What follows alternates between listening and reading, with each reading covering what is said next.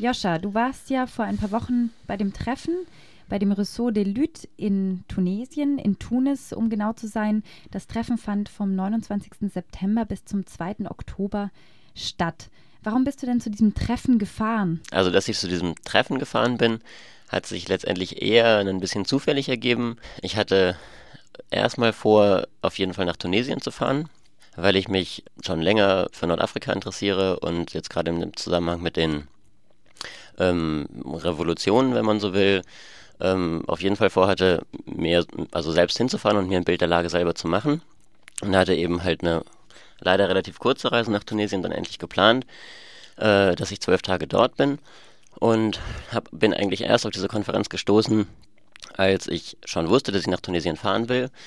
Habe dann Informationen gefunden drüber, als ich halt recherchiert habe über die Situation in Tunesien und bin dann auf den Aufruf gestoßen zu dem so angekündigten transnationalen Revolutionstreffen in Tunesien und habe mich dann dort angemeldet. Transnationales Revolutionstreffen klingt ja erstmal, ich würde jetzt sagen, sehr vielversprechend. Wer hat denn dazu aufgerufen und was wurde denn genau diskutiert, so im Hinblick auf die transnationale Revolution?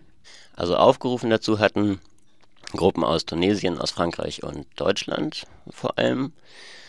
Ähm, und Ziel der Konferenz oder Idee der Konferenz war in erster Linie, junge politische Gruppen und Organisationen zusammenzubringen und eben gemeinsam in Form von einer Konferenz, die dann halt wiederum in verschiedene Workshops aufgegliedert war, Themen zu diskutieren, die sozusagen alle politischen Aktivisten und in Europa und Nordafrika, also auf allen Seiten des Mittelmeers angehen und eben darüber zu diskutieren, was ist die Situation, was sind die verschiedenen Situationen in den Ländern, was sind aber auch die gemeinsamen Punkte, was sind sozusagen die gemeinsamen ähm, Knackpunkte, an denen, also gegen die sozusagen politische äh, Bewegungen sich momentan bilden. Es ging natürlich auch darum, zu versuchen, ein Netzwerk zu bilden, das in der Lage, also wo man in der Lage ist, sich sozusagen über das Mittelmeer hinweg gegenseitig zu unterstützen, auch in den politischen Auseinandersetzungen. Und es war aber natürlich auch vor allem dazu da, sich überhaupt kennenzulernen und ähm, ja, sich auszutauschen. Wie würdest du das denn einschätzen von tunesischer Seite? Waren da Gewerkschaftsfunktionäre oder feministische Gruppen oder junge Menschen? Also das fand ich eben gerade auch sehr, sehr spannend in diesem Aufruf, warum mich das auch sofort interessiert hat, dass letztendlich sich an diesem Treffen halt vor allem sehr junge politische Aktivisten äh, zusammengefunden haben, die in verschiedenen Gruppen organisiert sind, die sich halt größtenteils erst im Dezember 2010, Januar 2011 gegründet haben, also als es eben die tunesische Revolution in Anführungsstrichen stattgefunden hat.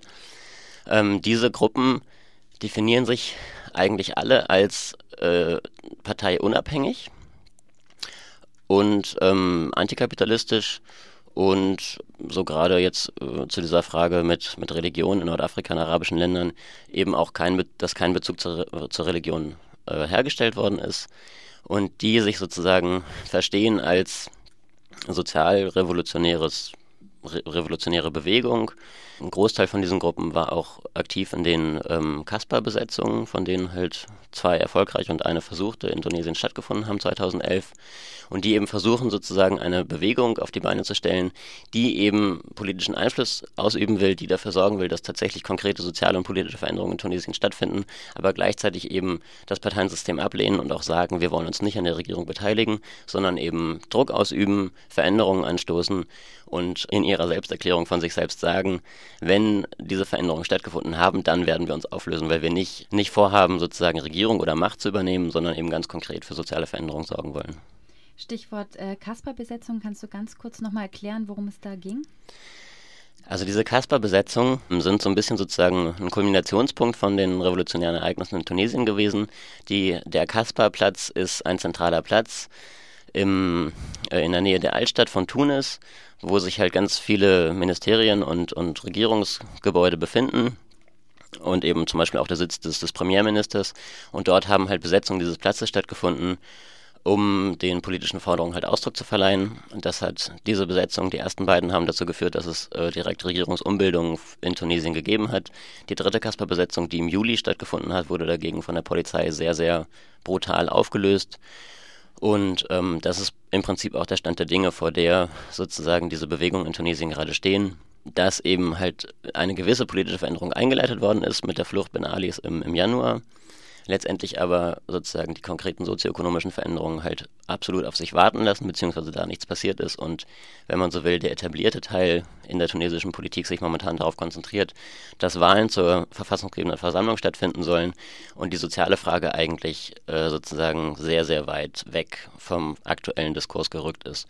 Und diese Gruppen, die sich jetzt bei der Konferenz getroffen haben, wo ich war, denen geht es eben gerade darum, dass halt ähm, die Revolution ein Prozess ist, wie sie ganz ausdrücklich sagen, und dass man sich eben nicht damit zufrieden geben darf, dass jetzt eben ein prominenter Vertreter der Regierung geflohen ist, sondern dass eben, naja, konkrete Veränderungen auf sich warten lassen und die umgesetzt werden müssen. Zu diesem Netztreffen waren da auch Aktivistinnen und Aktivisten aus anderen äh, benachbarten Staaten da, also zum Beispiel aus Ägypten? Aus Nordafrika waren noch ein paar Aktivisten aus Algerien da. Und wie viele Leute nahmen insgesamt teil? Das kann ich ein bisschen schwierig überblicken. Ich würde mal jetzt schätzen, so von dem, was bei der Eröffnungs- und der Endveranstaltung an Menschen da war, vielleicht 300 ist aber wirklich eine sehr, sehr grobe Schätzung, weil die Konferenz sich eben aufgeteilt hat in verschiedene Workshops, die zu verschiedenen Themen gearbeitet haben. Davon hat ein guter Teil in Tunis stattgefunden, aber auch in anderen Städten, in Sus oder in Regeb, die halt teilweise sehr, sehr weit weg von Tunis liegen, sind sozusagen ähm, Leute dann eben aus Tunis hingefahren, haben sich dort wiederum halt mit Leuten, die politisch aktiv sind, getroffen und da Workshops abgehalten, so dass es so ein bisschen schwierig ist zu sagen, wer war jetzt konkret an der Tagung dabei. Die einen waren eben dann eher an anderen Orten oder sind halt einige Tage da gewesen. Was waren dann die konkreten Titel oder Inhalte der mhm. Workshops? Mhm, genau, ich glaube, das wird am ehesten klar, wenn ich einfach mal sage, was für Themen bei den Workshops besprochen worden sind. Ähm, es gab einen Workshop, der sich mit Prekarität, Arbeitslosigkeit und Verschuldung beschäftigt hat. Es gab einen Workshop, der sich mit Staat und Repression beschäftigt hat.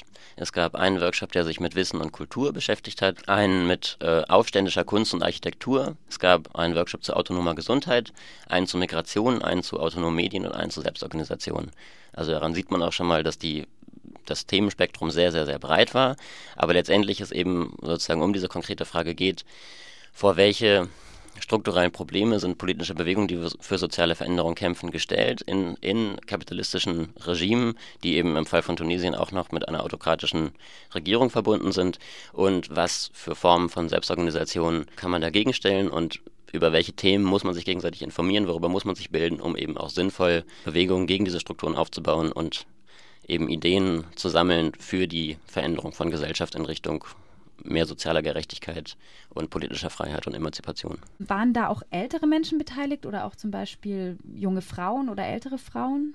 Also es waren sehr, sehr viele junge Frauen auch beteiligt. Also gerade unter den jungen Menschen, wenn man so sagen will, war das Verhältnis mehr oder weniger ausgeglichen zwischen Männern und Frauen. An älteren Personen waren durchaus einige da. Also gerade bei der Eröffnungsveranstaltung, wo sich verschiedene tunesische politische Gruppen vorgestellt haben, waren dann auch einige Männer, ich sag mal jenseits der 40 da, die eben gesagt haben, ich stehe für folgende Organisationen und wir unterstützen halt auch dieses Treffen und, und die Bewegung. In den Workshops, so wie ich das erlebt habe, war das aber vor allem eigentlich ähm, ein Austausch unter jungen Menschen.